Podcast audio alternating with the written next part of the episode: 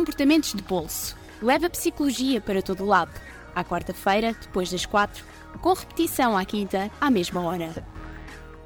Bem-vindos ao Comportamentos de Bolso, um espaço para falar sobre crenças, atitudes, comportamentos, motivações e como influenciar o comportamento humano. Todas as semanas, nós os três, três psicólogos sociais, vamos conversar sobre como é que as ciências comportamentais e a psicologia contribuem para perceber as influências a que estamos sujeitos e como nos podemos defender para gerar mais qualidade de vida. Eu sou Lourenço Reis, comigo tenho o Alexandre Vieira Presente. e a Madalena Ricoca Peixoto. E vamos ajudar-te a levar a psicologia para todo o lado. Bem-vindos, nós vamos estar convosco todas as semanas, durante meia horinha, quarta-feira às 16 horas, aqui na Popular FM. Começo por dizer que somos todos formados em Cognição Social Aplicada, já vamos explicar-vos mais o que é que isso é, e temos o mestrado em Psicologia na Faculdade de Psicologia da Universidade de Lisboa. Ahm, mas primeiro, antes de, de começarmos, vamos dar-vos a conhecer um bocadinho do percurso de cada um de nós, para vocês nos ficarem a conhecer um bocadinho melhor. E portanto, antes de apresentar a Madalena, só queria dizer que cada um de nós vai apresentar um ao outro para evitarmos o auto-enaltecimento, que é uma das coisas que nós também vamos falar ah, aqui neste programa. E portanto, a Madalena é membro da Ordem dos Psicólogos, da OPP, foi gestora e coordenadora de um projeto europeu sobre o impacto social da Covid-19 em populações vulneráveis. Em termos académicos, colabora em projetos de investigação na Faculdade de Psicologia da Universidade de Lisboa, em áreas como percepção de pessoas, formação de impressões, atribuições causais e essencialismo. Neste momento, está a candidatar-se a bolsa pe- pela FCT para doutoramento também na área da psicologia social e vamos todos aqui fazer figas para que ela receba esta bolsa e este apoio para poder continuar a fazer a sua investigação. Vai conseguir. Vai Obrigada. Eu acho que sim, eu acho que sim. Em termos associativos, é membro da Comissão de Investigação e Informação, da Arisco, que é uma IPS IPSS que tem atuação no Seixal, tem experiência no desenvolvimento e implementação e avaliação de programas de intervenção com base em evidência científica em contexto escolar, desde promoção de competências socioemocionais, a arte e saúde mental, mas também prevenção da adição ao jogo. Tudo temas super interessantes. Obrigada, Alexandre. Ora então, continuando na ótica do temas super interessantes, o Lourenço Reis é consultor Olá. formador certificado em ciências comportamentais, está envolvido em diversas investigações científicas na área da psicologia, incluindo temas como falsas memórias, poder, criatividade, heurísticas e vieses. E já vamos explicar um bocadinho melhor. Muitos o que é conceitos que podem ainda soar estranhos, eh, mas não desistam de nós, porque iremos, iremos explicá-los ao longo do programa. E com grande entusiasmo também partilho que o Lourenço Reis é ainda um dos cofundadores da Laicos Behavioral Change, que, tal como o nome indica, é orientada para a mudança comportamental, por exemplo, empoderando organizações na resolução de problemas, tendo em conta as suas necessidades. Mas ele também depois pode explicar um bocadinho melhor. Ahm, e desde sempre que conheço o Lourenço como um apaixonado pela psicologia, pelo comportamento humano. E sinto que é algo que nos une aos três e, e é, um gosto, Confere. é um gosto partilhar este espaço convosco e com quem nos esteja a ouvir. Obrigado pela, pela excelente introdução, já agora. E eu vou aproveitar para falar aqui do, do Alexandre. O Alexandre, por coincidência, é ele também um cofundador da Likes, da mesma empresa que eu, que eu também sou. É super coincidente. Coincidência. Não foi combinado de tudo. É também ele um consultor em ciências comportamentais, foi investigador no ISCTE e no ICS, no Instituto de Ciências Sociais da Universidade de Lisboa, onde esteve também envolvido em diversos projetos de investigação em vários temas, como avaliação de impacto, enviesamento racial em decisões médicas, enviesamento temporal ou processos de corrupção. Tudo isto são temas que nós haveremos de abordar durante, este, durante estes programas e, para além disto, eu conheço o Alexandre como alguém que usa sempre a psicologia como um ponto de partida para analisar diferentes temáticas, sempre com um foco em dados concretos e mensuráveis. Para além disto, ele tem uns cabelos bastante bonitos. Se vocês conseguissem ver, seria. seria Só uns, acho que são mais do que uns, diria. E portanto, hum, neste momento, depois de fazermos estas breves introduções, vamos aproveitar para dar início ao nosso primeiro programa de comportamentos de bolso. Algum de vocês quer eh, elucidar-nos sobre o que são as ciências comportamentais? Ok, então, de uma forma muito geral, ahm, quando nós estamos aqui a falar em ciências comportamentais, nós focamos muito na psicologia e principalmente na psicologia social, que é a nossa área de, de foco. Uma área que estuda o comportamento humano, não só em termos individuais, mas principalmente em relação com os outros, com os grupos, com os grupos que nós nos formamos e, no fundo, com esta que é a nossa sociedade, seja em Portugal, seja noutro país. É também necessário fazer aqui um, um ponto que é ciências comportamentais englobam não só a psicologia social ou a psicologia de forma geral também, como a sociologia, a antropologia, a economia, ciências sociais ou de cariz a social, que fazem parte deste termo que é mais genérico e que nós chamamos de ciências comportamentais. Mas à parte disto, não sei se vocês concordam com esta minha definição, se querem dar aqui mais algum amigo. Certíssimo. Não, eu- a única questão que eu gostava de acrescentar é o facto de eu olho muito para as ciências comportamentais como uma exploração e um entendimento e uma, um estudo daquilo que nos influencia, aquilo que influencia os seres humanos e muitas vezes aquilo que nós não nos apercebemos que nos influencia. Ou seja, nós estamos neste mundo, nós existimos aqui e temos várias variáveis, vários contextos que estamos sempre expostos a e que vão ter alguma influência sobre nós e que nós não estamos cientes deles. E o nosso trabalho o nosso papel como cientistas comportamentais é exatamente perceber quais é são estas influências e perceber o que é que podemos fazer em relação a elas para trazer aqui um maior bem-estar, ou pelo menos da minha perspectiva, trazer um maior bem-estar às pessoas que... e ao mundo, digamos assim. Querem começar então por dar algumas noções de investigações já foram feitas na nossa área, eh, estudos assim mais de investigação fundamental ou básica, como nós costumamos apelidar. Uhum. Sim, deixa-me só dizer antes, na faculdade nós aprendemos que a psicologia é a ciência que estuda o comportamento humano e os processos mentais. Para mim, a psicologia é uma ciência social, humana, enquanto estudo dos fenómenos que afetam a sociedade e a interação entre pessoas. É uma ciência comportamental enquanto estuda comportamento grupal e individual e tudo o que está por trás disso, portanto, crenças, atitudes, emoções, percepções, motivações, tudo coisas que nós vamos abordar ao longo deste programa e é uma é uma ciência enquanto área de estudo e aplicação que utiliza métodos científicos para investigar, para recolher e analisar dados, testar hipóteses, através de estudos experimentais. Por isso é que estou a fazer aqui este pequeno à parte. Vamos introduzir os primeiros estudos, um, uns dos primeiros estudos que, que foram realizados, que testam teorias e modelos explicativos dos fenómenos psicológicos e, e intervenções, idealmente depois com base em evidência. E, portanto, a psicologia social estuda ainda também as influências que o ambiente ou os contextos em que nos, em que nos inserimos também têm em nós. Posto isto, dos primeiros estudos clássicos que nós ouvimos falar, um deles é a experiência de Ash, que tem a ver com o conformismo. Não confundir com o treinador de Pokémons Ash. É outro Ash, é outro.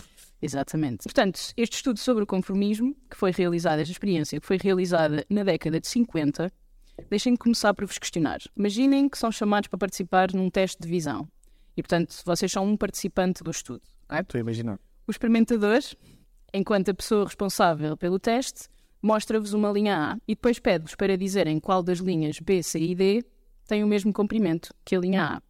ok? Portanto, vocês olham para as linhas e conseguem perceber que a linha B é claramente demasiado pequena e a linha D é claramente demasiado grande. Portanto, qual é que responderiam? Sim, sim. Acho que é assim. A linha B. Portanto, a linha que estaria intermédia parecia-vos, pronto, Ah, a linha era claramente diferente. Portanto, isto não, é, não era uma linha que, que precisas ter visão 20 em 20 para conseguir ver, ou ter zero dioptrias. Era até claramente perceptível, não é? Dava que para ver era- claramente, até a minha avó conseguia ver que, que esta linha. até a tua avó.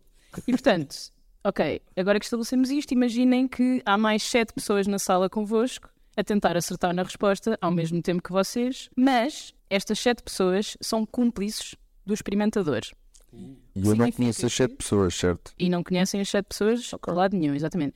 E estas sete pessoas dão propositadamente respostas erradas, ok? Ou seja, estou numa sala de, com pessoas que eu não conheço, e também acho que são participantes como eu, Uhum. e estamos a, estamos a responder um a um a qual é que é a linha que. Exatamente, portanto, calhou vocês serem o último participante a responder e todos os outros que responderam antes de vocês deram a resposta que vocês acham que é errada.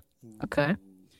Tenso. O que fazem? Continuam a escolher a opção B que vocês conseguem perceber que é do mesmo comprimento que a linha A ou ficariam no mínimo desconfiados e repensariam melhor a vossa resposta? Eu acho que a minha resposta intuitiva é que eu, ou seja, eu responderia a linha correta. Exato. Sentes que não te deixarias influenciar pelo comportamento dos outros, pela resposta dos outros. Pois, foi exatamente isso que não aconteceu. Portanto, uma tarefa que inicialmente era básica tornou-se complicada porque, surpreendentemente ou não, a maioria dos participantes deu de facto respostas erradas. E tanto mais quanto mais cúmplices respondessem errado, antes da vez do participante responder. E, portanto, e mesmo que a resposta fosse visualmente clara que a linha era diferente. Portanto, o relevante a retirar desta experiência é a tendência então que temos em ajustarmos-nos ao comportamento e às normas do grupo a que pertencemos. E pronto, e esta experiência de facto demonstrou a poderosa influência do grupo na formação das opiniões e comportamentos individuais e teve uma série depois de influências em compreendermos como é que formamos impressões acerca das pessoas. Então, de certa forma, nós somos altamente permeáveis, não é? Ao conformismo. É um bocado o que esta experiência acaba por mostrar. E nós também, de forma muito concreta na nossa vida, sentimos muitas vezes conformados com opiniões de, de pessoas, não é? De certa forma, não só. É, é uma boa experiência que mostra a influência de pessoas que têm estas opiniões e que não mudam as suas opiniões e a forma como essas podem ter efeito em nós mesmos. Sim, até que ponto é que o próprio conformismo não é também importante para nós vivermos em sociedade e o que é que nós temos que aceitar dos outros para conseguirmos sobreviver enquanto grupos. Mas também é muito interessante que esta experiência, nos anos 50, surge exatamente com o objetivo de estudar e de tentar perceber porque é que, durante a guerra- a Segunda Guerra Mundial, que aconteceu nos anos 40, digamos assim, porque é que tantas pessoas cometeram tantas atrocidades. E isto era de facto um- algo que acontecia muito nesta altura. Eram os psicólogos sociais a tentar explicar fenómenos tal como guerras e como é que as pessoas conseguem cometer atos deste tipo Atrocidades, não é? atrocidades.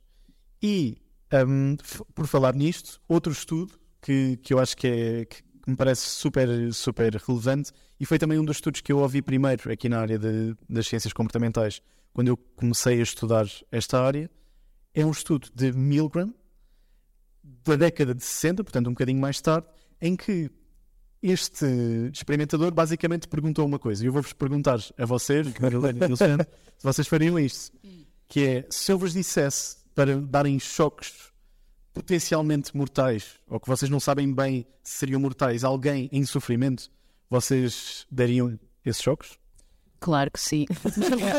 Sim, mas Não, já não, não. um bocadinho- Sádica. Sabe. Um bocado sádica. Portanto, a resposta, eu que a resposta seria não. Eu acho, que- eu acho que sim. Seria não. Acho que não vou tentar infligir ah, sofrimento, não é? Às pessoas de forma gratuita, acho eu. Até porque o Alexandre é uma pessoa muito empática. Super empática. Parabéns, Alexandre. No entanto, eu diria que cerca de 95 ou 100% de nós diria que não daria este tipo de choques. Aquilo que este estudo demonstrou foi o contrário disso. Ou seja, vou-vos explicar um bocadinho. Primeiro, imaginem que estavam numa sala e tinham uma caixa à vossa frente e nessa caixa tinham interruptores com voltagens. Ou seja, começavam com 10 volts, depois 20 volts, portanto, iam dando choques cada vez mais fortes. E aquilo que vos era dito era, sempre que uma pessoa noutra sala desse uma resposta errada a uma pergunta que vocês lhe faziam, sempre que a pessoa errasse, vocês tinham que lhe dar um choque. E quantas mais respostas erradas a pessoa dava, maior a voltagem que vocês lhe iam dar. Uf. Tenso novamente. E aquilo que vocês ouviam era a primeira pessoa a dar gritos de dor, pouquinhos, só au, au. Mas à medida que o tempo ia passando, iam ouvindo, ouvindo gritos sérios de dor e a, a pessoa basicamente a implorar-vos para parar. Vais demonstrar como é que isso é também? Não vou. Não vou até porque no final, no final, Fico com pena. Queria ver. talvez um dia, no final, no final da experiência, a pessoa de facto calava-se. Portanto, nós não conseguíamos ver a pessoa eh, visualmente, apenas tínhamos acesso às vocalizações que a pessoa fazia. E chegava a um ponto em que a pessoa deixava de responder. Portanto, aquilo que parecia era que a pessoa tinha desmaiado. Certo. E aquilo que era instruído aos participantes era que continuassem a dar choques potencialmente mortais. E chegava um ponto da caixa em que, em vez de terem voltagens, aparecia um X, vários X que normalmente simbolizam perigo. Morte. E aquilo que se verifica é que ma- hum, 65% dos participantes administrava estes choques potencialmente mortais às, às pessoas. Portanto, gostava também de vos perguntar o que é que isto significa para vocês. Eu, eu acho que tenho aqui uh, duas notas. Um, a primeira é o papel que esse experimentador tem na administração desses, desses volts. Esse, esse, no fundo, esse um, experimentador é uma figura de autoridade. Eu posso, de certa forma, desresponsabilizar a minha ação e passar essa responsabilidade diretamente para o experimentador que está ali ao meu Isso é- lado. Isso é super interessante porque existe um vídeo desta, desta experiência Eu já vi. em que um dos participantes de- pergunta diretamente ao, ao- ao experimentador quem é que se responsabiliza por esta pessoa, quem é que se responsabiliza pela saúde desta pessoa. Eu não me responsabilizo pela saúde desta pessoa. Ao que o experimentador responde, eu responsabilizo-me pela saúde desta pessoa e aquilo que acontece é o participante continua a administrar choques na experiência. Portanto, essa questão da desresponsabilização é extremamente importante neste caso. O que é que nós faríamos quando não nos sentimos responsáveis pelas nossas ações? É, provavelmente fazemos coisas um bocadinho piores do que aquilo que achamos que estaríamos dispostos a fazer. Sim, e outra coisa também super interessante é o facto de eles não estarem a ver a pessoa, não é? Portanto, claro, para efeitos da experiência não estavam a ver porque de facto não havia ninguém a levar choques, a receber choques, um, ou assim achamos, estou a brincar. Um, mas, eh, portanto, isto fazia também com que, de certa forma, houvesse uma- um distanciamento da pessoa que está a sofrer e, portanto, automaticamente sinto eh, eventualmente menos culpa ou eh, sinto-me menos mal por, por estar a fazer isso. Portanto, a minha questão que eu quero colocar aqui é: será que o Alexandre, empático, por não estar a ver a pessoa, teria maior probabilidade em dar esses choques, mesmo que não tivesse lá o experimentador? terias menos pistas a puxar pelo lado empático, sim. Exatamente.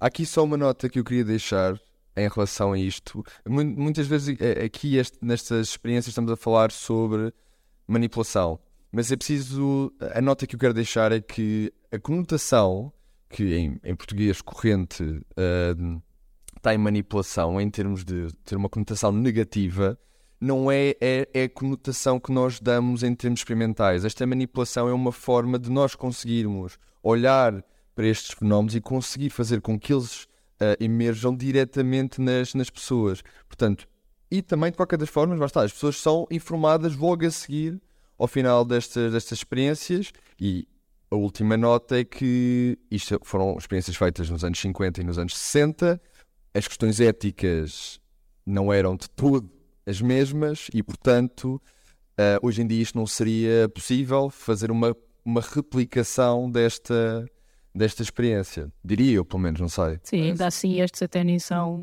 os que, os que são mais ah, perigosos em termos de em, em questões éticas, não é? Nós também sabemos do Zimbardo, eventualmente, para aqueles que nos estão a ouvir e já conhecem, ah, para aqueles que não conhecem, deixamos um teaser para um eventual futuro Mas episódio em basicamente que falemos sobre houve uma experiência em que prenderam pessoas numa, numa prisão, basicamente. Aquilo, aquilo que vocês têm a retirar, podem retirar daqui, eh, ouvintes, é que basicamente os psicólogos sociais gostam de mexer com a cabeça das pessoas e colocá-los em situações um bocadinho estranhas e difíceis só para ver o que é que acontece. Mas pelo bem da ciência. Pelo bem da ciência, sempre pelo bem da ciência. Algo que me parece extremamente importante de referir neste caso e que a mim estes estudos me fazem pensar e me permitem retirar, e por isso é que nós também falámos deles neste, neste primeiro episódio, é o que é que isto diz sobre o ser humano. Eu já, já apresentei estes estudos a várias pessoas diferentes e muitas vezes a reação que obtenho é os seres humanos são maus. Existe aqui uma natureza má do ser humano e que nós não temos cura e não temos possibilidade de, de melhoria, e é isso que estes estudos demonstram. Pelo contrário, aquilo que me parece que estes estudos de facto demonstram, ou pelo menos o meu entendimento deles, é que nós, como seres humanos, somos extremamente influenciáveis pelo contexto. E este contexto, quando é positivo e está estruturado de forma a trazer coisas boas, bons, bons resultados, os seres humanos tornam-se bons, de certa forma, e fazem coisas absolutamente extraordinárias. Enquanto que, se os ambientes em, em que nós estamos, se os contextos em que nós estamos, nos levam por maus caminhos, de certa forma, nós temos muito maior tendência a fazer ações que consideraríamos más. Claro que existem aqui diferenças individuais nas pessoas, e nós vamos falar sobre isso também mais à frente, mas aquilo que, que me parece que, que também me fascina aqui é como é que os contextos nos moldam e nos influenciam. Isso vai ser também muito o tópico e aquilo que vamos abordar ao longo destes, destes episódios. Mas até uma coisa engraçada, não é? Os contextos são feitos, os ambientes são feitos das pessoas. Se não houver pessoas, as pessoas não, não, não vai existir um ambiente, não vai existir um contexto. Portanto, o poder que uma só pessoa tem, mas é, é também importante, mas em conjunção é ainda mais importante nessa ideia que tu estás a passar, não é? É como aquela ideia de que se eu não votar, não vai fazer diferença, mas se todos nós pensarmos desta forma, ninguém vota. Exato. É paradoxal de certa forma. Exato, eu queria também, também perguntar-vos em termos de aplicação, ou seja, nós estamos aqui a falar muito de perceber, entender o comportamento humano e perceber estes contextos. As ciências comportamentais têm também uma forma de influenciar ou têm uma aplicação direta na vida das pessoas. Portanto, acho que seria interessante também falarmos sobre isso, pegar, tocarmos nesse, nesse ponto. Eu, por acaso, tenho aqui duas ideias. Vamos ver se temos uh, tempo para, para, para todas. Ah, não temos tempo. Não temos tempo. Vamos ver, então. A primeira é, é basicamente foi uma investigação uh, feita no, no aeroporto de Schiphol. Uh, o economista-chefe, na altura do. Isto foi há coisa de 30 anos, do aeroporto de Schiphol. O aeroporto de Schiphol é na Holanda. No, exatamente, uh, em Amsterdão. O aeroporto internacional de Amsterdão. Basicamente, eles tinham uma questão ligada a custos com a higiene das casas de banho porque os homens não acertavam no fundo no urinol. Isto era uma questão que fazia... Não me identifico com essa, com essa situação. não me... Como homem também não, mas posso já ter estado nesses... Uh, com esses, esses problemas, uh, mas vamos ver. Portanto, os homens falhavam o urinol. Os homens falhavam o urinol. Eu, eu também falho o urinol imensas vezes. Isto depois já entramos numa questão de higiene das casas de banho e a forma como nós também temos comportamentos pró-sociais, okay. mas isso fica assim, então, para outro dia. Psicologia comportamental, como é que, o que é que fizeram aqui? Aplicação. Basicamente, foi feito o, aquilo que eles chamam de nudge, uma tradução direta seria um empurrãozinho, uh, em que eles colocaram uma mosca no urinol e o que é que esta mosca, e tão simples quanto isto, uma mosca, um sticker de mosca, no fundo. Um, um autocolante, ou seja, um desenho. Um autocolante, exatamente, no, no urinol. E o que é que acontece? Isto permitiu que os homens direcionassem, não é? O seu xixi diretamente para a mosca. O que é que acontece? Deixou de existir tantos gastos com a limpeza, porque deixou de existir um maior, um, maior falhanço uh, do, do alvo para todos os efeitos. E são pequenas alterações nos contextos que fazem com que exista mudança comportamental. E muito provavelmente os homens que nos estão a ouvir e que já usaram urinóis, provavelmente já viram esta mosca em alguns, em alguns urinóis. Eu próprio já vi, não sei quanto a ti, Lourenço. Eu adoro como é que nós passamos de a natureza humana para urinóis. Portanto, só para mostrar como as ciências comportamentais acabam por ser bastante aplicáveis em diferentes contextos. Mas isto, isto, é, isto é extremamente interessante. Portanto, uma das vantagens disto é também como é que uma, uma intervenção tão barata pode também resolver ou diminuir tanto os custos de, de limpeza. Neste caso, pode parecer algo relativamente estranho ou estúpido, mas é algo que de certa forma, esta simplicidade de, de soluções pode também ser incluída nas nossas vidas e no, no, nosso dia a dia. Portanto, acho que, é, acho que é um exemplo extremamente interessante e forte daquilo que também acaba por ser a, a ciência comportamental. Sem dúvida. Talvez neste, neste momento estamos quase a chegar ao, ao final do nosso, do nosso primeiro episódio. Oh, Mas, é verdade. Uh, Queria-vos perguntar a vocês, os dois, o que é que. Qual é o valor disto? Ou seja, porque é que uma pessoa nos vai ouvir, o que é que nós vamos falar nos próximos episódios e como é que nós vamos trazer valor e adicionar valor e como é que as ciências comportamentais podem adicionar valor à vida dos nossos ouvintes. Olha, acho, acho importante desconstruirmos algumas ideias sobre a psicologia, portanto, isso é um dos objetivos que nós temos com este programa. Uh, portanto, desconstruir algumas ideias sobre a psicologia que as pessoas tipicamente têm e, e, que não representam o bolo todo daquilo que é a panóplia de contextos e formas de atuar em psicologia e aplicar psicologia. Desmistificação. Também. Portanto, daquilo que, que já fomos falando, os três sentimos muito que, que a psicologia está literalmente em todo lado e daí também o nosso slogan. Por isso, fiquem connosco e, e levem-nos convosco e a psicologia para todo lado. Só para finalizar, eu acho que o nosso objetivo, aquilo que nos move com este programa, é lá está poder-vos dar conhecimento que vocês possam aplicar nas vossas vidas e estratégias eventuais, hábitos que eventualmente podem utilizar e podem conseguir com as estratégias que nós possamos, possamos dar com esta lente da psicologia social. Um, eu acho que consciência sempre acima de inconsciência. Ui. É, foi uma tentativa de uma boa frase, acho. Foi, foi uma excelente frase. Foi uma excelente frase.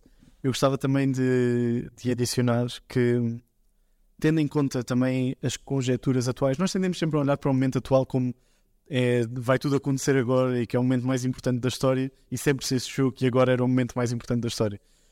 Mas de facto existem bastantes aspectos sociais para os quais nós podemos virar a nossa lente, tanto para as questões de habitação, saúde mental, protestos e manifestações, educação.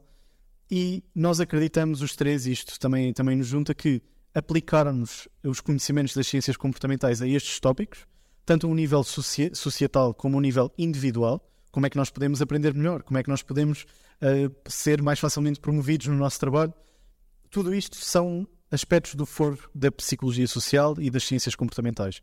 E nós vamos, os três, tocar nestes aspectos ao longo dos nossos, do no, dos nossos programas. Portanto, não sei se têm assim mais alguma coisa a acrescentar.